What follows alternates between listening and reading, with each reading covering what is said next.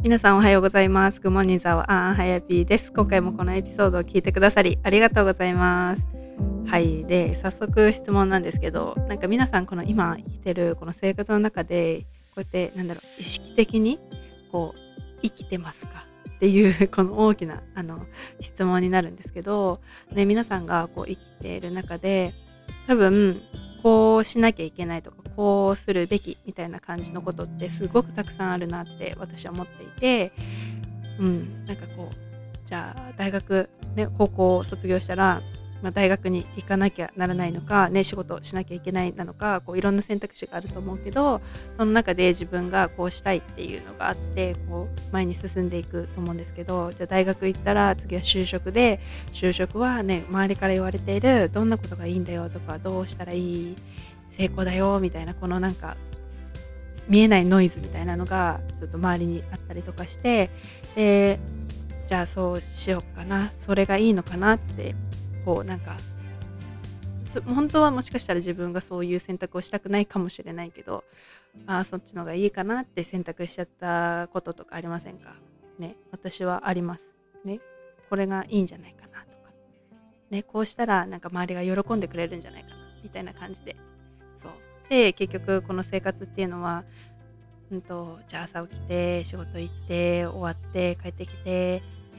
っていうこの毎日の繰り返しになるんですけどそれに対してなんかこう疑問を抱いたりこうなんかこうじゃ嫌だなみたいな感じでこう動く人ってねなかなかいないんじゃないかなって思います。でこうやって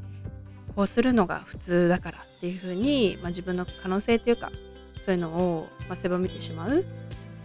でそれにも気づいてないっていう人ももしかしたらいるんじゃないかなって思います。はい、で今回は、えっと、アメリカ在住のゆりさんとのお話をあのここでお届けしていこうかなと思います。でゆりさんは今キャリアとビジネスのサクセスコーチとして活躍されているんですけど、まあ、今に至るまで、まあ、どんな、ね、過去があってどういうふうな気づききっかけで今のこの形になっているのかっていうのをえっと、お話ししていただいたので、ぜひ最後まで聞いてください。では、エピソード始まります。なんかその自分自身がやっぱりこのあのずっと栃木にいて、まあ、外出たり海外出たりとかしてるんですけどその中でなんか結構自分があの周りと違うって言われることが多くて変変っていうかなんか普通じゃないとかそういう感じで言われたりとかあとたあのこういうふうに自分でビジネスをするとか自分でやるっていうよりかはこの会社に行って働くとか正社員で働くことがすごいすごいとか、ね、いい会社で働くことがあの素晴らしいねそれが成功とかね。で早く結婚して早く結婚して早く子供を産んでこう家庭を持つで家を建てるっていうのがなんかこう普通の生き方というかそれが当たり前でそれが成功みたいな感じの場所なのでね私みたいにこうまだ独身でいるとかっていうのもはなんか高校のおじちゃんたちと話すと早く結婚しろとか なんか 旦那見つけて結婚すればここに残れるみたいな言い方されるんですけど いやあの結婚したくても残るんでって私は言うんですけどそうそうそう。でもそういうのがなんかこう周りの、まあ、期待だったりとかこうそれが普通っていうかそういうのが成功っていうかねそれがなんか幸せじゃないけどそういう意識がある街の中でやっぱりこういうふうになんかねうん今までその自分のこういう思いだったりとかこう考えてるっていうことをなんか言いづらかったりあとはなんかまあドリームキラーにあったりとか、ね、そんなので成功するわけないとか難しいとか、ね、あんたにできるわけないとかそういう言葉をなんか言われてたからでも絶対なんか そんなはずはないっていうかまあ心の中で違うと思ってこうどこか諦めずに諦められずになんかこう自分でやりたいことをこうやってきたんだけどでもやっぱり自分の中でもそう周りがそうだしなんかこうああでもやっぱなんか自分の自己肯定感っていうところがあの低かったりとかしてそうだからこうなんか一歩抜け出ないで出せないねなんか結局雇われてる仕事をしてるしこうどこか自分に自信ないからこう自分でじゃあ本当に起業できるかって言ったらそこまでなんか自分にも自信がなくてずっとずっとそれを引きずってやりたいけどっていうのが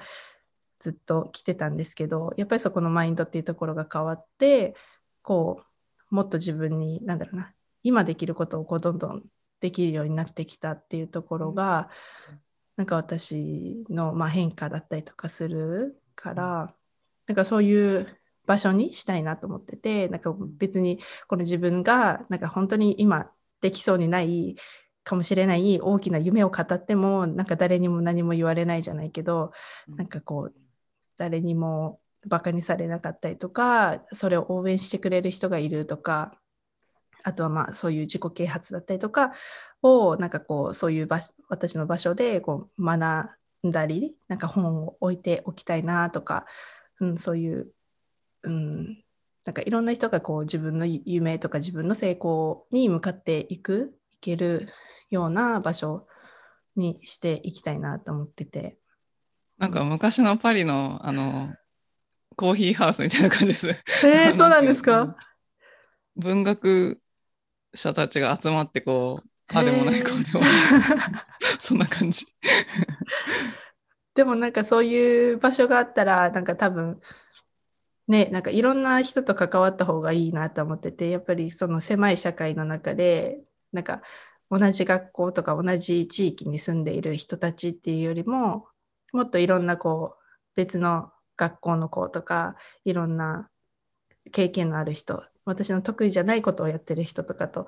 こう知り合ったら結構そういうなんか前に進むスピードが速くなるっていうか、ね、狭い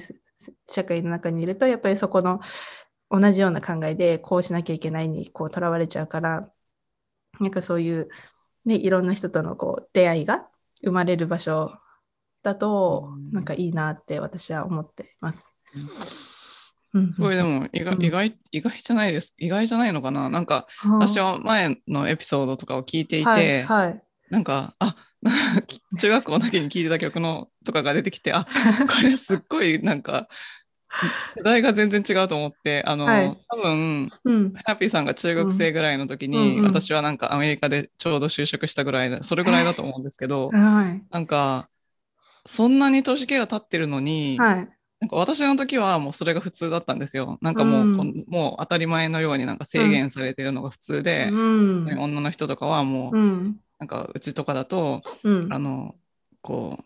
自分たちはなんか台所とかでご飯食べていて、男の人がにビールを持っていきなさいみたいな、なんか高校生とかにビールを持っていかせるみたいな、そんな感じだったんですけど、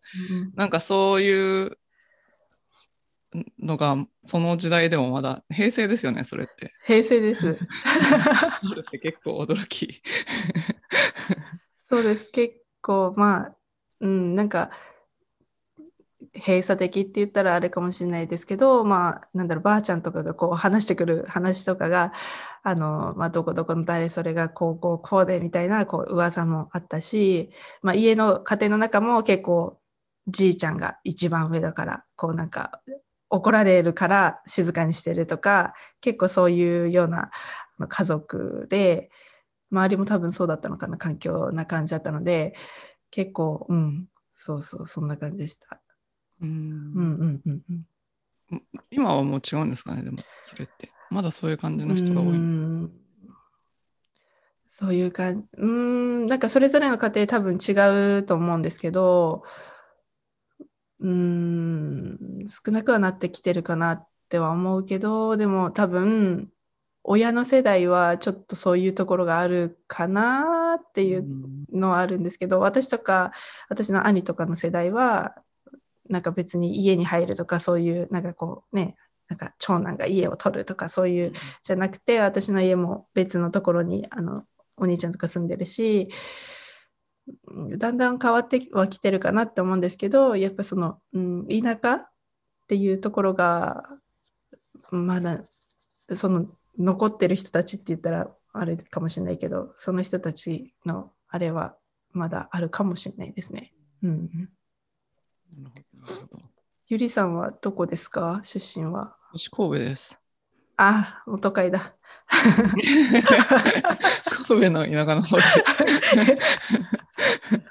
いやでも多分ねそういう外国の人と勝手なイメージですけど、ね、神戸っていうとこう外国の方が来るとかそういうちょっとねその外からの文化が入ってるところってあの私が住んでるここも結構そういう文化があったりとかするので結構こう受け入れてくれるっていうか、まあ、うん、出会ってる人がそういうオープンマインドな人が多いのかもしれないんですけどそうそういう人がいるので結構なんか私も住みやすいなって思ってるんですけど、うん、うん、でもやっぱこう外の田舎によっては多分外の人をこう受け入れないじゃないけど普通じゃない人を受け入れないっていうところも結構あるのでそうだからなんかこううん。なのでそういうところはあるかもしれないですね。外からの、うん、文化があると。ゆりさんはじゃあそのいつからアメリカに行かれたんですか？アメリカ来たのは1997年うん。で、えーと、大学卒業してから来たんですけど、うん、大学院留学で来て、うんうんうん、でそれからなんか大学院留学をした後に、うん、えーと、OPT っていうビザがもらえて働けるんですけど、うんうん、1年が。そその時に、えーと、就職先が見つかったのでそれからずっといます、うん、そこからずっとなんか金融業界2000年から金融業界にずっといるって感じですね、うんゆりさんはその日本にいた時に、まあ、なんかこう、まあ、制限されてるなとかっていうその気持ちっていうかそういうイメージありました？あ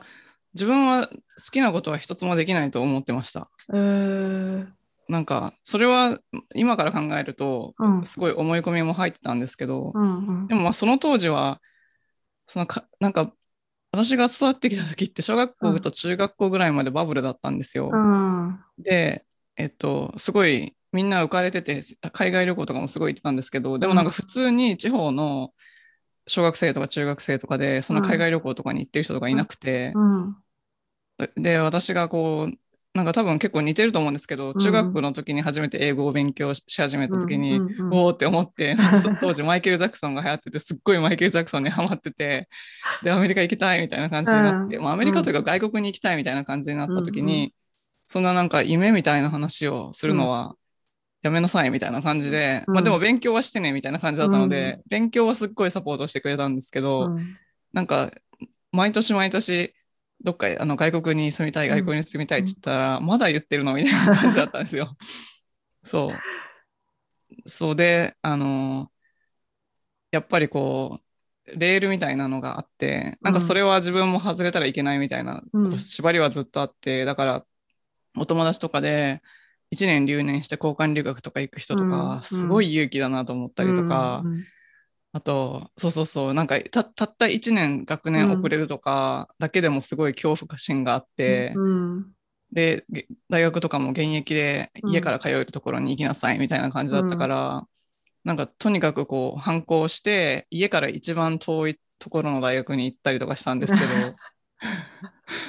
でもなんか、うん、家から2時間半ぐらい毎日通ってて、その片道2時間半ぐらいとか、なんかアホなことをしてたんですけど、うん、でもそれでもう無理、ほぼ無理やりアメリカに来て、うん、で、なんかそれでも27、8歳ぐらいまで、うん、いつ日本帰ってくるの？みたいなこと、あんたいつまで遊んでんの？みたいな感じで。うん、で、もうね、その後、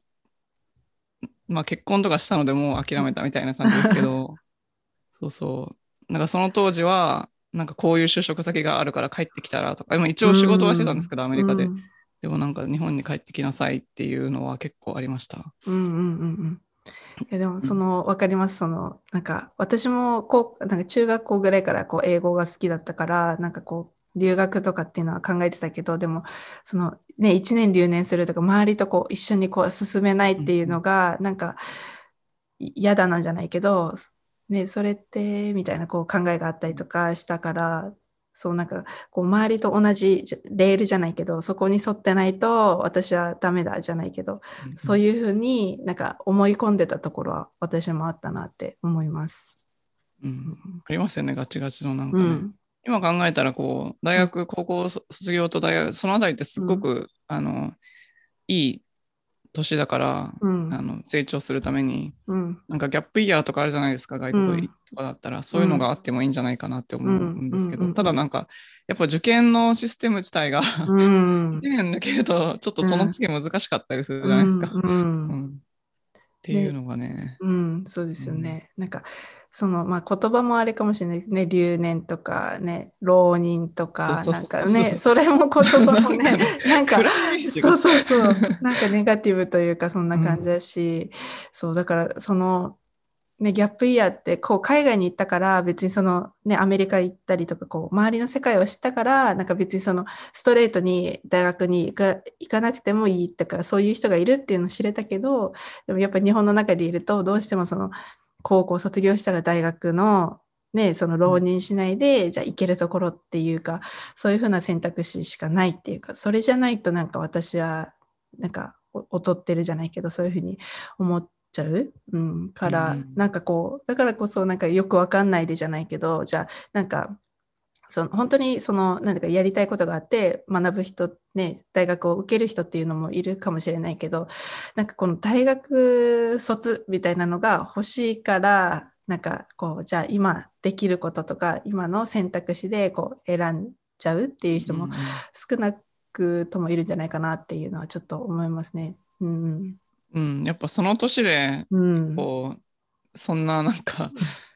ね、これからの人生決めるとかちょっと早いですよね。うんうんうんうん、だけどなんか大学卒業したらもうもう大人だから、うん。ね、なあの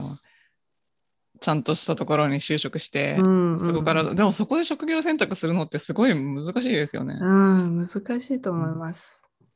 で、そこでなんか就活っていう、まあ、日本独自のシステムというかそれで、ね、みんなこうスーツ着てこう競い合競い合うじゃないけどなんか私はそう思っちゃったんですけどやっぱりこの人よりもこうどうねあの見せるかよく見せるかじゃないけどそういうのなのかなと思ってなんか私はこう離脱してしまったんですよね。こううん、就活をしないっていう選択をして、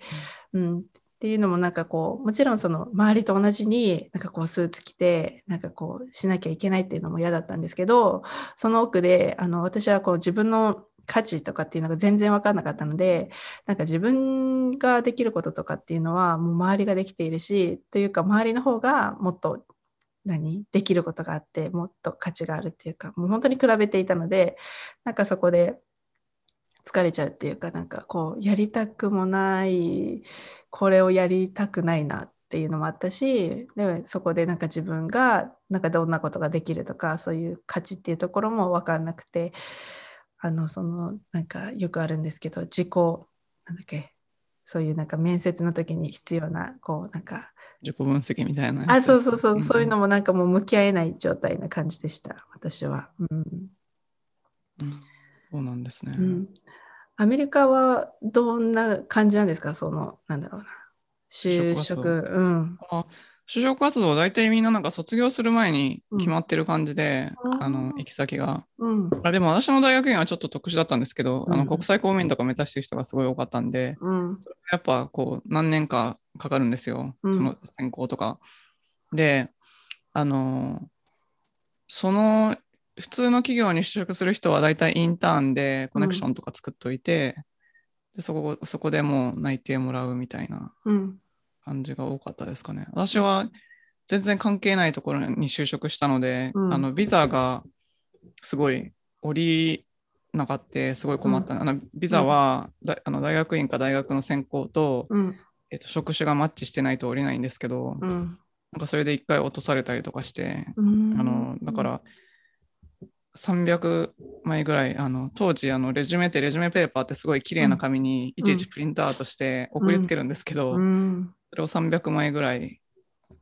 書いて送って落とされ送って落とされ送って。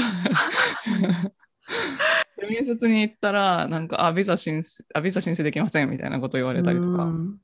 うん、でもその300枚送るそのなんだろう強さというかあ、もうそれはもう絶対に帰りたくない。絶対に帰りたくない。それだけです。あそこに熱いファッションというか。そうそうそうそう。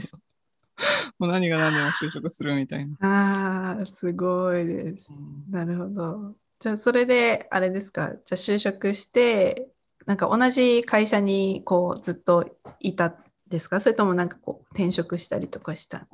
そうですね。最初は9年間、うん、9年間あのコンサルティングをしてたんですけど、うん、それは、えっと、グリーンカードを申請してくれて、うん、だけどそのグリーンカードを申請してる時にあの取れるまではやめないでおこうって決めたんですけど、うんうん、なんか、えっ、と、9-11が起こって、うん、なんかグリーンカードが6年ぐらい来なかったんですよね、申請してから。だからそのままずっといたんですけど、すごい面白くて仕事も。うんで、あの、そこで、まあ、金融系のコンサルだったんですけど、すごい若い人が、うん、あの周りにも多くて、うん、なんか大学の続きみたいな感じの、すごい和気あいあいとした職場で、うん、いろんなところに世界中いろんなところに出張とか行っていろんな人と仕事をして、うん、すごい楽しかったんですけど、うん、えっ、ー、とあそうそうあえっ、ー、と30過ぎて、結婚して子供を作ろうとした時に、当時私は北京にもう駐在みたいにしてずっといて、なんか夫とまた帰れない。で年取っていってあどうしようどうしようと思ってこのままだったら妊娠妊娠する確率が低くなるんだ。なだってあの、うん、何ヶ月かに1回1週間帰ってくるみたいな感じだったんで、うん、なんかちょっとそれはあので夫もどんどんなんか不満が募っていって、うん、でなんかなんでずっとなんか 仕事と家庭とどっちが大事なの状態になってきて。でじゃまずいと思って出張のない仕事に変えたんですけどそれは銀行に行ったんですけど、うん、うん、でそこで銀行に2回転職したのかな、うん、で今は、えっと、フィンテックってあの金融系のテック会社なんですけど、うん、そこに転職したのがだから銀行通算8年か何9年ぐらいいて、でその後3年ぐらいフィンテックにいます。なるほど。なんかちょっと前の話に戻っちゃうかもしれないですけどなんでこの日本に戻りたくない帰りたくないってそう思ってたんですかゆりさんの中で？あその時は、あの帰ったら、またすごい私はあのコントロールされると思っていたのでずっと、あのなんか学生時代とかその服装に制限をかけられたりとか、うん、えーと、門限とかめっちゃ厳しかったりとか、なんかコントロールされている感がすごいあったんですけど、まあ、それはなんか親としては単に心配だったからっていうのがあるんですけど、うん、子供からしたらすごいなんかこうこう縛られて動けないみたいな感じだったんでうん。うん、でそのなんか狭いところで動けるけど、うん、そこを出ようとしたら出られないみたいなのがすごい自分の人生のがそういうイメージだったので、なんかこれ帰ったらまた同じところに戻ってしまったら、もう一生出られないんじゃないかみたいな恐怖心があって。そうで、あとは、やっぱまだ全然こう、勉強は終わったけど、うん、やっぱ、あの外国で働いてみたいっていうのもすごいあって、うん。うん、その自由じゃないですかすごい外国で一人暮らしとかしてたら、うんうん、そのめっちゃ自由な状態から そのすごい網みたいなところが張り巡されてるところに帰って日本の会社で働くっていうのがすごいなんかちょっと怖かった感じですね。まあ後から考えたら、一回日本で就職してからアメリカに来た方が良かったかなって、後からは思ったんですけど、うん、うん、でも、まあ、うん、当時は、うん、ずずっとちょっと、まあアメリカじゃなくてもいいけど、うん、どっかこういろんな、もっと多様性があって、こう自分の自由が許されているところで働きたいなって思ってました。うんうんうんうん。なるほど。でもなんか、アメリカ行くと、やっぱりこう、視野が広がるっていうか、なんかいろんな選択肢が見えてくるじゃないかなと思うんですけど、なんか行ってからどうでした？なんかそのあ日本から出てアメリカに行って住み始めた時。行った時ですか、うん、うんうん。うん。なんか一からの出発みたいな感じでした。うん。なんか本当に何にも分かんなくて、まあ、本当にもう大人として言ってるので、うん、向こうは大人として扱うんですけど、うん、もう本当に何にも分かんないじゃないですか。な何をするにも分かんなくて。で、その、テクニカルに分かんないことがいっぱいあるんですけど、うん、でもあとその人との接し方とかも分かんなくて、結構失敗をいっぱいした感じ。で、あと大学院とかもやっぱし全然、あの、日本の大学の授業と違って、こうみんなすごい意見なんか別に今考えたら大したこと言ってるわけじゃないんですけど、うん、なんかすごいその当時はえなんでこんなみんなこんな一瞬にして自分のこう頭の中を意見にまとめてこんな税制度と喋れるこんな人がいっぱいその人ばっかしてたから、うん、なんかすごいなんか自分が劣等感すごい劣等感を感じましたそのその時。うん確かにそうですよね。なんかに私も全然意見が言えるような人間じゃなくてなんか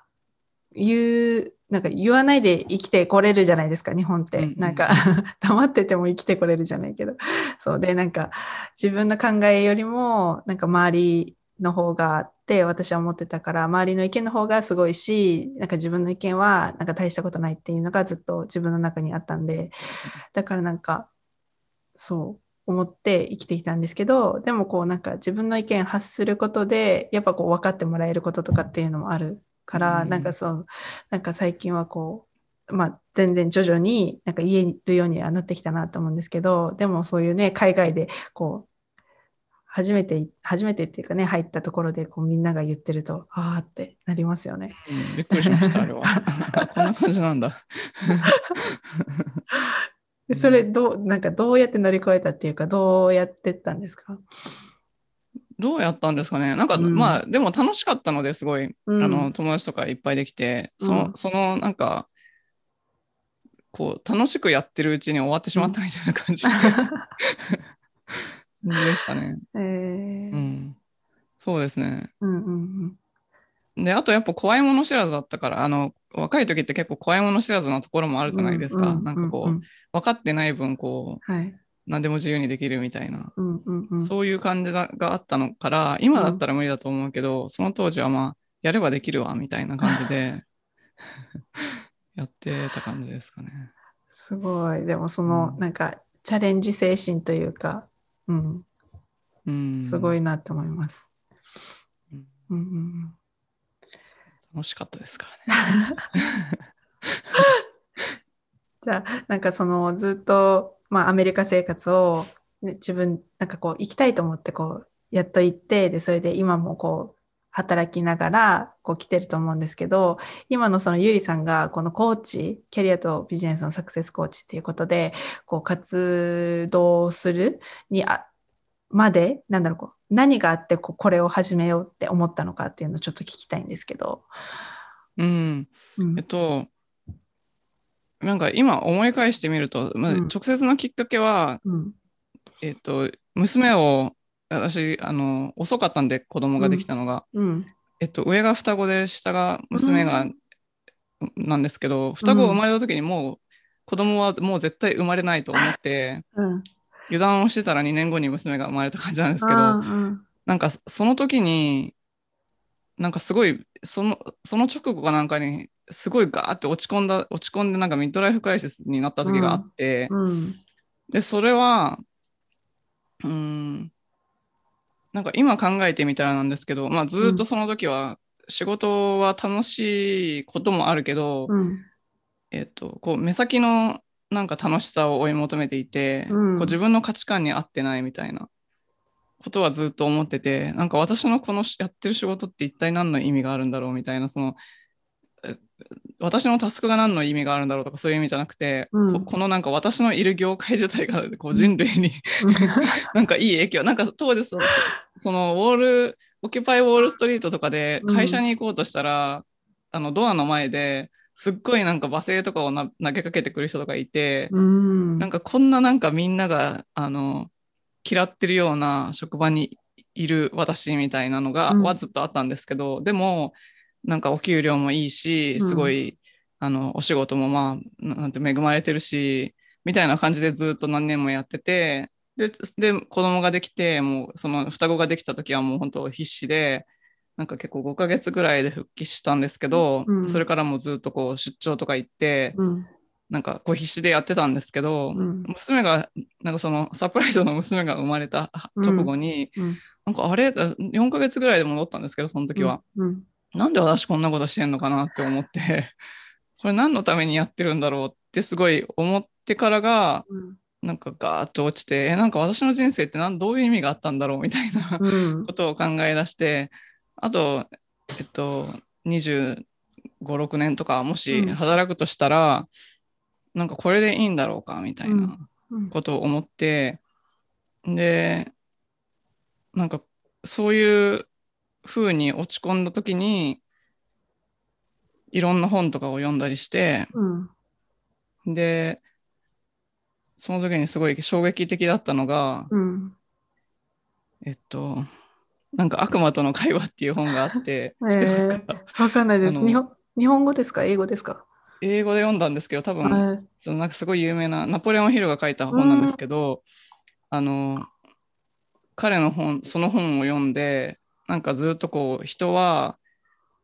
こうなんか悪魔にささやかれて、うん、こうなんかヒプノティックリズムで生きていくってその深く考えずにトランスに入った状態で、うん、なんか会社行って帰ってきて子供の面倒見てネットフリックスで寝て会社行って帰ってきて、うん、あこれこれやんと思って私これやんと思って、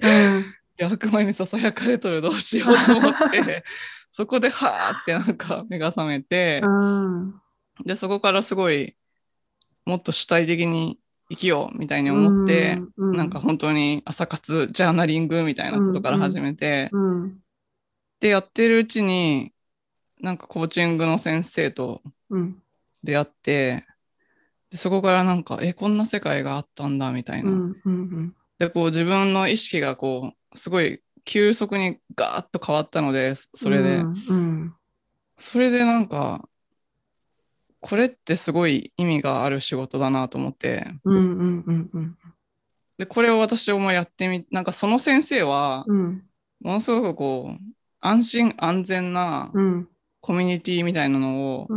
作っていて、うん、なんか私とかも初めて行った時でも全く初対面の人の前でなんか号泣して喋ってたりとかして、うん、なんかみんなそんな感じだったから、うん、でみんななんかそんなそれまでは普通の会社で働いてたら自分が幼少期にどんな苦しい思いをしてとか喋らないじゃないですか。だからなんか本当のなんかすごいトラウマのある人とかがすごいそれを全部さらけ出して喋ってるのとかを聞いて、うん、なんかあこんなに傷ついてる人が世の中にはいるんだっていうのに初めて気がついて、でこういうなんか安心安全なコミュニティを作れる仕事ってすごいなって思った。うん。うん。うん、であとそれと同時に今まで自分が知らなかった世界がガーって目の前に開けた感じで、うん。うん、でこれはいい。と思たのが最初。ですかね。なるほど。でもなんかそういう安心安全な場でなんかさらけ出す場って私はなんか出会ってこない。この日本に住んでいると、なかなか出会うことがないけどでもそれって本当になんか大切なことっていうかね、なんかうん、しかももうコロナがあってやっぱりこう家の中でいてでこう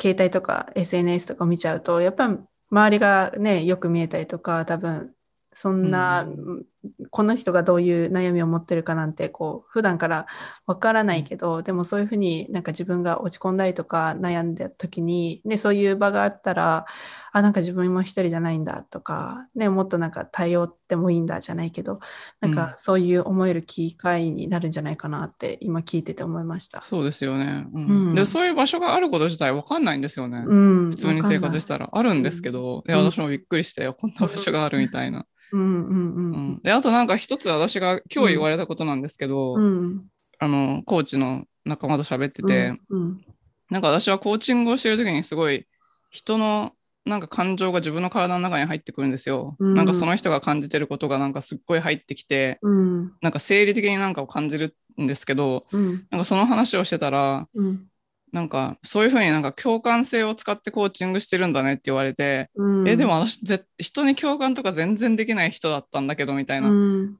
で私の先生なんかやっぱあの先生のおかげなのかなすごいなとか言ったら、うん、なんか彼が先生じゃなくてもともとそういう素質があったのに、自分でブロックしてたんじゃないとか言われてで多分なんかそういう人ってめっちゃいっぱいいると思うんですよ、なんか社会に適応しようと思って、本来の自分の素質とかをめっちゃの無意識にブロックしてて使わないようにしてるみたいな。うん、なんかそれがすごいあのもったいないじゃないですか。なんか本来その人はその素質を使って生きていけばものすごくすごいパワーでみんなを助けることができるはずなのに、なんか私みたいに、えっ、といや、私はあのこの金融業界でずっと働いてから、これ以外のことはできないから、ずっとこうやってスプレッドシートとかを見ていいよみたいな感じで、で、なんかあの、すごい政権闘争とかが激しい業界なんで、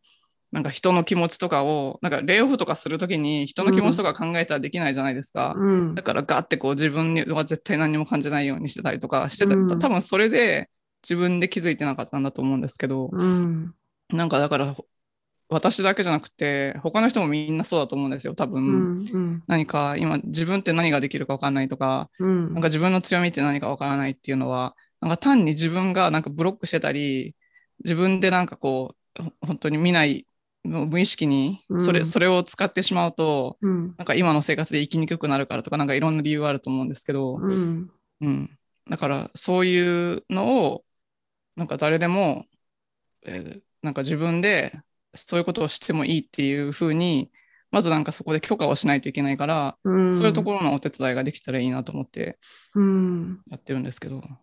いやそれすごく大切だと思います。特になんかあの日本人ってくくるのもあれかもしれないけどでもこうなんか自分をやっぱり認められない自分はこれが得意でこれがなんかできるっていうことをにフォーカスしてないっていうかそれをなんか自分で認識してない人が多いかなと思ってて、うん、でなんかこう周りから「あこれ上手だよね」ってとか「これあのすぐ簡単にできちゃうね」ってなんかすごいねとかって言われたとしても「いやいやそんなのも周りができるし」とかって謙遜っていうのが、まあ、日本は普通だから、なんかそうあこれすごいいいのになって思うね、こう人を見てていいって思うけどなんかそれを自分で認識してそれを伸ばしてあげようってしないとやっぱりそれって別に伸びないっていうか、うん、うん、生かすことができないかなって思うしあと思ったのがやっぱりこうなんか箱には何枠に入れるよなって思うんですよね。なんか自分はじゃあもしそれが資格だとしたら資格を持ってる人とかだと特にそうかなと思うんですけど看護師だからこういうしないこういうふうにしなきゃいけない。教教師だからこういうふうにしなきゃいけないっていうとかそういう職業もあったりそういう場所だったりこうなんかこう箱に入れちゃうなって思ってて。でだから私はなんかこうそういうなんか生き方はしたくないなってこう型にとらわれる生き方じゃなくて、うん、じゃあなんかハヤピーとして私は生きていきたいなと思って、そうなんか職業ハヤピーみたいな。私ハヤピーみたいな感じで生きていきたいなみたいな。だからなんかこうどこどこ会社の誰々さんっていうそういう肩書きっていうかそういうんじゃなくてなんかこうなんか自分がなんかこうやりたいことをやってるだけみたいな感じでみんながこう生きていくことができたらなんかもっとなんか違う世界になるんじゃないかなっていうのは私は思ってるんですよね。うん、うん、そうですね。なんかでも徐々にそうなっていってる兆しが見えますよね。そうですね。徐々に。そうそうそう。うんうん、そうそう。そう。でなんかなんかこうなんだろうな私はなんかそういう人ができるんだっていうふうに思ってたんですよ。なんかこ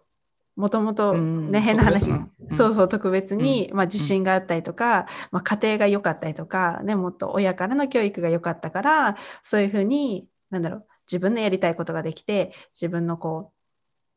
う自分自身で生きていくことができる人はそういうふうななんか家庭を経ているからその人だからできるんだみたいなこうなんかこう自分でこう区切りをつけてしまうっていうかそういうところも私は本当にあったなって思っててでもそれって多分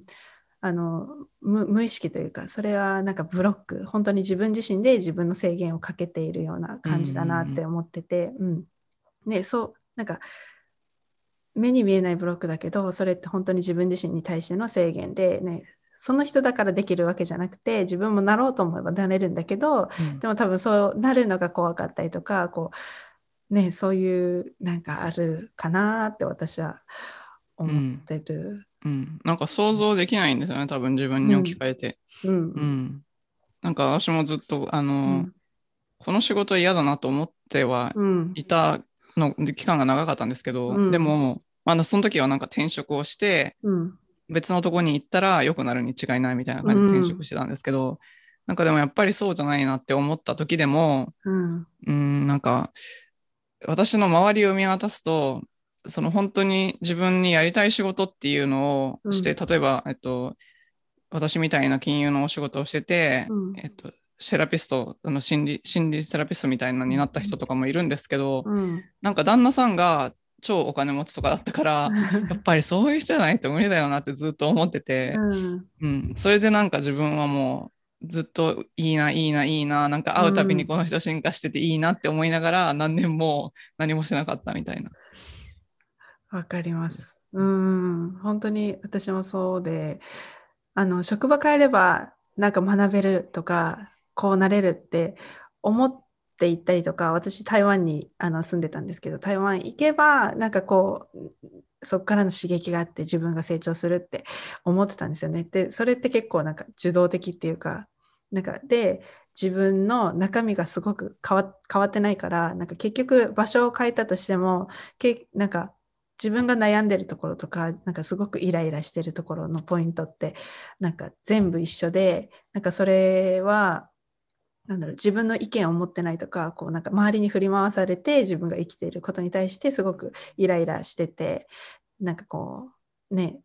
そうなんかバウンダリーが引けなかったりとかそういうのが私の中ではあったのでそれでイライラしてるなって思ってからなんかこうなんか内側が変わんなきゃいけないんだっていうのに、まあ、気づ気づいたっていうわけじゃないけどなんで私はこんなにイライラしてなんか周りに対してなんか不満じゃないけどなんかそういう風になってなんかもう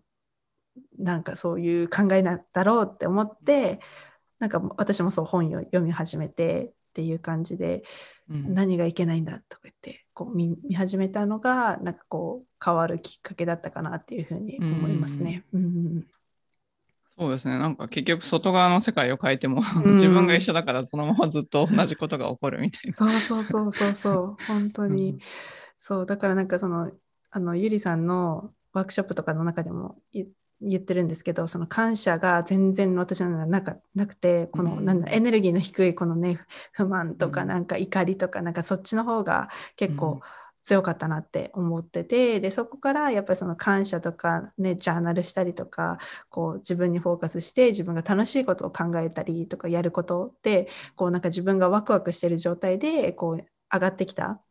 からなんかこう本当にそれだけでなんか関わる人も変わるじゃないけどなんかこう寄ってこなくなる、うん、かなって思うし、うん、なんかその引き寄せの法則とかって言われるけどなんかそういうスピリチュアル的な感じじゃなくなんか私はなんかリアルな感じで なんか、ね、そんな変なことじゃなくてなんかこう本当に来るよって思う。うんうんうん、本当にそうですよね。まあ、自分が思ってることが現実になるっていうのは絶対,、絶対にそうですかね。うん、うん。その思ってることもなんかネガティブに思ってることもなんかよく思ってることポジティブに考えてることどっちも起きますよね。こう、うん、こう嫌だな嫌だなってずっと考えてればそれが本当に現実になるし、うん、逆に。そうそうそうそう。そうなんですよ。そう。だからなんか自分が思ってることが自分の言葉に気をつけるって本当に大事ですよね。うんうん。うんうん、いやだから昔の人本当になんか言霊とか本当にそうだ、なんかあの「源氏物語」のなんか朝木夢道とか読んでたらなんか呪いでなんかベッドのところに呪いの人が来るとか、なんじゃこれって思ったけどこれって本当にあるかもしれないみたいな。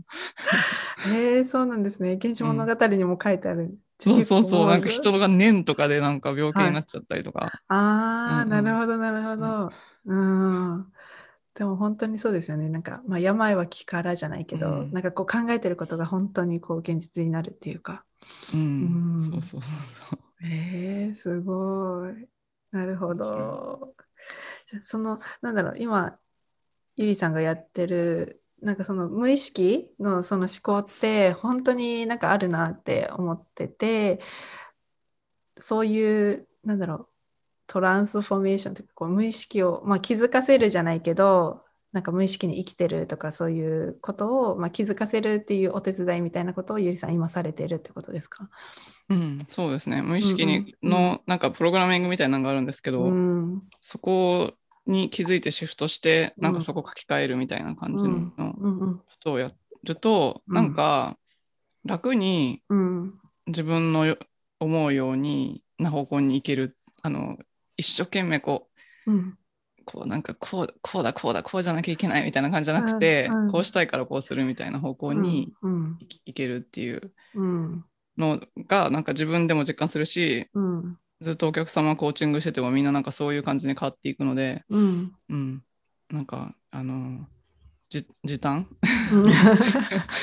自分で本とか読んでも多分いけるんでしょうけど、うん、それ多分何年もかかると思うんですよ。うん。それをちょっとコーチングで時短みたいな。いや、本当にそうだと思います。本当に時短だと思います。私もだから本読んだり、ポッドキャストしてもあ聞いて、すごくこうなんかテンション上がる、その瞬間は、やっぱりそうだよねって、で、ここで共感してくれてる人がいるっていうか、それもすごくありがたかったんですけど、結局そこのもう二十何年、三十何年、ずっと同じだった思考を、じゃあこの一回聞いたポッドキャストとか、まあ、本とか、でもうすぐに変わるかって言ったら全然そうじゃなかったし私は。でそれで結局なんか2年とかこう聞いてるのになんか現状変わってないみたいな状況だったので、なんかもう本当にこれはなんか現状の何かをなんか選択を今まではじゃあなんかこう怖いとかねオンラインってのに対してのイメージだったりとか、うん、本当にその過去のなんか周りに言ってた自分が経験してなかったとしてもその周りが言ってる言葉だったりとかメディアが言ってる言葉だったりとかを信じてこう自分で経験してないのにもう危ないことが起きるんじゃないかみたいなそっちの思考にそうそうそうなっててでなんかプラスじゃあ自分もお金そんなにないしとかそういうなんか言い訳をずっと続けてきてるその選択じゃあコーチングを取らないかもしれないしこういうなんか何あの変なあの変じゃないセミナーに行くっていう選択肢をしないとか、ね、そこに行けばそういういろんな人がいるっていうのは分かってるけどそういうのを行くのはそういう人たちだけみたいな。勝手にその制限をかけてこうチャレンジするっていうかこう自分が居心地の悪いっていうか今まで経験したことないところにこうチャレンジすることってなんか怖い怖いしやっぱりこうそう自分はそうじゃないしとかってこうやってたんですけど結局現状が変わってなかったからじゃあそこでこうもう本当になこうやりたいとか変わりたいとかこんな人生嫌だとかって思ってるのにやっぱりこう同じ選択をし続けても結局現状って変わらないじゃないですか。うん、うん。うん、だからもうそこでもう本当に怖かったけ怖かったしなんかヒヤヒヤしたしなんかああこんなんで変われるのかなとかなんかこう思ったりとかしたけどやっぱりそこでなんかコーチをつけたりとかこう現状が変わなんだろうな今までやったことない何かをやるっていうことでなんか見えてくる世界っていうのがあったので、うん、だから本当にそのコーチングっていうのはなんか時短っていうのは私も、うん、実感してますね。うん、うん、そうですよね。うん、なんか大体みみんななんか、うん、えっとさっき私が日本にいた時に網を張り巡らされてそこから出れないような気がしたっていうのがあるんですけど、そういうのがある人ほど、あの自分で実は壁を、そ その網に沿って壁とか作っててそこにぶつかろうとしたら、すごいなんか安全を脅かされるみたいな、この外に出たことがないから、ここ,、ここから外に出たら安全じゃないに違いないみたいななって、こうなんかこう、まるでこう電子鉄線が張り巡らされてるかのようになってこう、こうとなんか元の場所に戻ったりとかするんですけど、うん、あの特にそういう安全性っていうのが確保できないって思ってる人って損をする損をすることに対する恐怖とかがすごいあるじゃないですか。でもなんか一般的にも人間は損損か得かって言ったら損の方に目が行くようになってるんですけど、うん、でもなんかその損をするしたらどうしようっていうのは、うん、ただ単に自分の安全性が確保できないかもしれないっていうのと一緒だから、うん、なんか損をしないように自分がどうすればいいかみたいな風に考えていけば絶対に損をしないばかりか、うん自分がそこからすごく飛躍していって、うん、その張り巡らされてる壁が取れていって、動ける範囲が広くなるわけじゃないですか。うんうん、っていうのはすごい思います。うんうん。本当にその壁っていうか電子鉄線のなんかこの、なんか壁がをすごく自分自身で高く知しちゃうなって思っててでしかもそれもなんか妄想っていうか感じでなんかこう本当に高いこのハードルを自分で積み上げてなんかこういかにもこういけなさそうな感じにこうやってしまうのが、まあ、人間普通の人間っていうかそれが当たり前なのかなって思うんですけど、うん、でも本当にそこを一歩踏み出せばなんかそれができたらまた次のチャレンジも怖くなくなるじゃないけどままた壁が出てきたりとかいろんなこう何チャレンジが来るかもしれないけどこうなんか一歩踏み出すとまた違うこうななんだろう違う空気が入るし、こうなんか、ま、回ってくるっていうかこう、うん、そうですよね。ね怖くないしね。そうそうそう。その一歩がすごい高いね最初はやっぱりこの今まで安全で、ね、何も変わらない状態からやっぱりそこ行くっていうのは大変かもしれない、ね、怖いかもしれないけどでも全然ね違う世界があるし、うん、うん、そうあと信じていったらサポートシステムが絶対できますよねなんかその塀の向こうにいっぱい人がいたとか。本当に、本当にそうですよね。で、なんかやっぱコーチって、なんか信じてくれる？やっぱりこう、うん、自分では自分を信じれないけど、なんかこう、コーチってその、今までその周りで、なんかこう、まあ、教え教えてくれる人とか先生とかこうなんだろうないろんなこう上司とかこういるかもしれないけどそういう人とはまた違う全然違くてやっぱりでなんか私はなんかそのあんまりいい上司に巡り会えたかなってちょっと考えちゃうんですけどでもなんかこうねこう私は逆にパワハラみたいな感じがあったりとか、こうなんかあんまりこう自分を信じてくれなくて冷たい言葉をかけるっていう人がおがいたいたので、まあ、それがすごくなんか記憶に残ってるのでなんかこう怖いなっていう意識があるんですけどでもなんかこうまあ、自分に合うコーチをもちろんそう探すべきだとは思うんですけどそのコーチってなんか本当になんか自分の、うんと、を信じてくれているしなんかそれをなんだろうなこう伝えてくれるじゃないけどねこう信じてますよじゃないけどね、な,、なるからなんかこう自分でなんか信じれない、ね、自分の可能性とか、ね、いやまだまだとかって思ってしまうかもしれないけどそれをなんかこううまく引き出してくれたりとかこう見てくれるのがコーチかなって思うので、うん、本当になんかこう、うん、自分に寄り添った寄り添ってくれる人ってこんなにいるあこんなにいるんだっていうかこういう人もいるんだっていうのは私の発見でした。なんか、うん、うんね、教えるのがなんかこう上司なんか教える人がこう、ね、コーチって聞くと私はなバレーボール部だったのでなんかこうそう。だからなんかコーチって聞くともう指導者みたいな感じで、うん、これこれこれみたいな感じだったんですけどでもその、ね、違うコーチっていうかその今までの私の思い込んでたコーチではないなんかこう一緒に伴走してくれるっていうかこう後ろから支えてくれるっていうかそのなんかこう後ろにいてくれるからこそなんかこうチャレンジしてなんか一人だったら、うん、あもう失敗だこれ終わりだって思って終わってしまうことでも、うん、やっぱりそれのチャレンジをなんかあやよくやったねじゃないけどそういうふうに言ってくれたりとかやっぱなんでこう失敗してもこうなんか戻れる場所があるとかこう話せる人がいるっていう,、その安心感っていうのはすごくあるなって思うので別にその一人で頑張んなくてもいいなっていうのは思いますね。うん、そうですね。うんうんうん。うんうん、やっぱ全然あのあとはえっと、これはコーチに限らず、うん、周りのネットワークの話なんですけど、やっぱりこう、私はいつも自分が下にいる、できるだけ自分が下にいて、うん、上にいっぱい人がいるところに行きたいなと思っていて、うん、なんか自分があの一番できてないみたいな ところでやるとやっぱりすごい飛躍するスピードとか全然違うので、なんか自分が全然見えてないような世界を実際に見ている人っていうのは、うん、あの普通の自分が今いる会社の同僚とか、うん、ちょっと言ってしまったら悪いですけど もう今いるところの人っていうのは自分と同じレベルだから、うんうん、やっぱちょっとレベルが違う人っていうののコミュニティに入っていくっていうのもすごい大事だと思います。なるほど。確かにそれ大切ですね。やっぱりこう、まあ引き上げてもらうじゃないけど、うんうんうん、まあ、自分のこのモチベーションにもなるし、うん、うん、そうですよね。なるほど、ありがとうございます。なんかいろいろたくさん話させてもらってあありがとうございます。ありがとうございました。嬉しいです。ちょっとこのポッドキャストで最後にゲストに来ていただいた方にあの2つ質問をしててちょっとゆりさんにも聞いていきたいなと思うんですけど、えーと、まず1つ目がゆりさんにとってこう自分らしく生きるとはちょっと聞きたいんですけど。自分らしく生きるってすごい難しいんですけど、うん、あの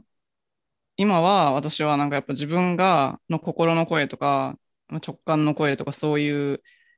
自分が本当に真実だと思うことをなんか形にしていくっていうのが、すごい自分らしく生きることかなと思っていて、で例えばなんか私は会社員をずっとやっていたので、こう組織のなんていうんですかフォーマットとかテンプレートとかにのっとって、うん、こうこっからはみ出ないようになんかやるっていうことがすごいいいことだみたいな世界で生きてきたんですけど、うん、だから私はずっとこう自分っていうのはなんかこう何かクリエイトとかする力は全くないと思っていて、うん、ただなんか人についていってその人が言ってることをうまいことこうなんかの形にすることはできるとずっと思ってたんですけど、うん、この自分の声とかを聞き始めてから、うん、あ実はすごいみんなすごい全員人間はなんか本能としてもうクリエーションできるんだっていうことにすごい気がついて、うんうんうん、でなんか今はすごいそうやって自分のなんか心の声を聞きながらあこういうの作ってみたいって思ってたら、うんうん、すぐ作るみたいなそうやってなんか作ってる時がすっごい自分らしいなとなんか何にもないところから作ってるのがすごい、うん、なんか多分なんかパンとかもそうじゃないですか、うんきっと、なんかな何にもないところから形になりますよね。うん、うん、そうそう。それがなんか私にとってすごい人間らしい生き方ってこういうことかなって思ったりします。うん、本当にそうですね。なんか、うん、なんだろう、この自分の心が、あ、これしたいとか、あれしたいって思っても、なんかこう、大人になっちゃうと、なんかいろんな理由がある。なんか、いや、これやってもな、みたいな、こんな時間かけてとか、なんかこう、いや、これで結果出なかったらどうすんだとか、いろんな声が聞こえてくる中で、うん、やっぱりそれを素直にこの、やるっていうのが、難しいっていうか、うんうん、それが一番多分自分の心がワクワクするし、ね、ゼロから作って自分がやっぱりやりたいことを達成できたっていうのは、やっぱりこうなんか、うん、私はそれを私もそれは大切にしてるし楽しいと思うし、それがなんか、うん、セルフラブじゃないけどそうかなって思ってるので、本当に、うんうんうんうん、思います。うんうん、私この間初めてパン作ったんですけど、教えてもらって、うん、めっちゃセラピューティックですよね、うん、あれ。びっくりしました。そうなんですよ。そこもすごく好きなところで、私がそのお菓子を作ってる時の、なんかもう無心感 が本当になんか面白いっていうか、それが私の本当にセラピーっていうか、うん瞑想みたいな感じの時間です。うんうんうんうんうん。いや今までなんかホームベーカリーにポンって入れて なんか初めてこうこね方とかを見て、はい、ああそうなんだこれこんなになんか気持ちいいんだとか びっくりしました。うん、うん、本当に面白いです。うん、でなんか焼け方もなんかその時にやっぱりこう自分の手で作ったりとかその時の気温だったりとか、この温度とかなんかいろいろあって、なんか毎回パンはねまだなんか自分で趣味程度なのでなんかうまくできてるのか全然わかんない状態でやるんですけど、あまあ今日は膨らんだなとか、今日はあなんかちょっと沈んだなみたいなとか、なんかいろいろあるんですけど、なんかそれも面白いですよね。うん。そうそうそう。ありがとうございます。じゃあ、あともう一つの質問が、えっ、ー、と、ゆりさんが大切にしている言葉とかクオートとかあればぜひ聞きたいです。これ難しいんですよね。なんか言葉ってすごいやっぱりその時々によって、うん、なんか自分に響く言葉っていうのがあって、うんうん、なんか昔多分自分が成長したら昔は響いていた言葉が響かなくなるとかあると思うんですけど、うん、なんか今それ考えてみて、うん、あのさっき、うん、はやびさんが言ったことにすごいつながってると思うんですけど、うん、なんかはやびさんは最初の頃に最初の方に今できることができるようになったっておっしゃってたじゃないですか。うんうんでそれそれを言ってる人がいて、うん、なんかワトルズっていう人なんですけど、はい、これも結構むすっごい昔に、うん、あの 怪しいあのななんだろう「The Science of Get, Getting Rich」っていう本を書いた人なんですけどなんか富を手に入れるための科学法則みたいなすっごい昔の本なんですけど、うん、なんかその本を書いた人が言ってるのが、今いる場所より大きくなった人、だから人が今いる場所より大きくなった。うん、そういう人によって世界は進化するっていうふうに言っていて、うん、つまりなんか例えば昔の私みたいに、自分の現在の場所すらちゃんと占領してない、仕事行って子供の面倒見てネットフリックスして仕事行って、それって自分の可能性そのそこの現状でできている可能性を全く生ききっていないから、うんうん、自分の場所を完全に占領しきってない状態、うん、そういう人っていうのは自分の場所でめっちゃこう花咲いてガーって可能性をでガーってやってる人に引っ張られていってる、ただの引っ張られていってる人で、うん、本当の仕事っていうのは今そこにいる自分のいる場所で、うん、あの不本意かもしれないけど例えばなんか嫌な会社かもしれないけど、うん、今の場所でもうすごい最大限にやってる人っていうのは、うん、その今いる場所よりも大きくならざるを得ないって言っていて、うん。うん、そういうふうに大きくなった人がこうどんどんこうもう大きくなったらあとはもう引っ張っていくしかないからそれで文明が、あ世界が進化したって言っていて、うん、そう本当その通りだと思ってその、うん、なんか大きい夢とかを見がちなんだけど、うん、でもやっぱし今この場所で自分ができる最大限のことを今日することによって、うん、自分の貢献度がすごい高くなって、うん、それによって自分だけじゃなくて周りの人とか、例えば私だったらお客様とか、なんかそういう人たちに影響が与えられていって、全体が良くなるみたいな言葉なんですけど、そう、それをなんかこれこれにしようかなって思ってたら、はやぴーさんが一番最初に、今できることができるようになったっておっしゃったので、これ これすごいリンクしてると思いました。ああ、嬉しいです。そうですよね。なんか自分がやっぱり持ってる力だったりとか得意なこととかをやっぱりそれを最大限に生かすことがやっぱりこの周りにこう影響を与えれること、でそれでしかも多分自分がその得意だったりとか簡単にできることってなんかワワクワクするっていうかなんかこう苦もなくできることだと思うんですよね。うん、そう。だからなんかこうあ嫌だなとか思いながらこう働いてなんかでもこれで働かなきゃいけないからしょうがないからって働くよりもやっぱりその自分が好きとか得意でできちゃうことでそれがなんかワクワクしてできてるとやっぱりそのエネルギーって周りにも伝わっていくかなって思うので、うん、なんかそれに感じかなって、思いました。うん。はいそうそうそうそう。ねなんかそれに気づいてほしいですね。なんか皆さんに。なんか本当にもうみんな可能性があるし、うん、なんかそれぞれ別にみんなと周りと同じじゃなくていいし、ね、なんか今までずっとそういう学校とかでは周りと同じにしなさいってなってたけど、でもなんかそうじゃなくて、本当に個性それぞれ一人一人違って当たり前だしそれが普通になってほしいなって私は思います。うん、そうですよね。うん、そうであとなんか今もし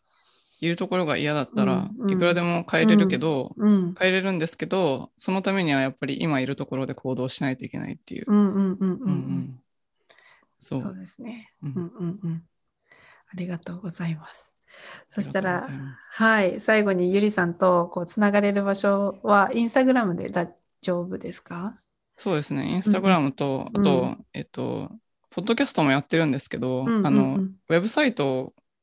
に行っていただければ、ポッドキャストも聞けるようになっているので、うんうんうん、ウェブサイトが、え、言った方がいいですか？あ、もし言ってくれたら嬉しいあじゃあ、ウェブサイトは www.yuri.d、はい。うん、なんていうんですか、これ、ダッシュ？ハイフン、横線一歩なんですけど、メディア .com、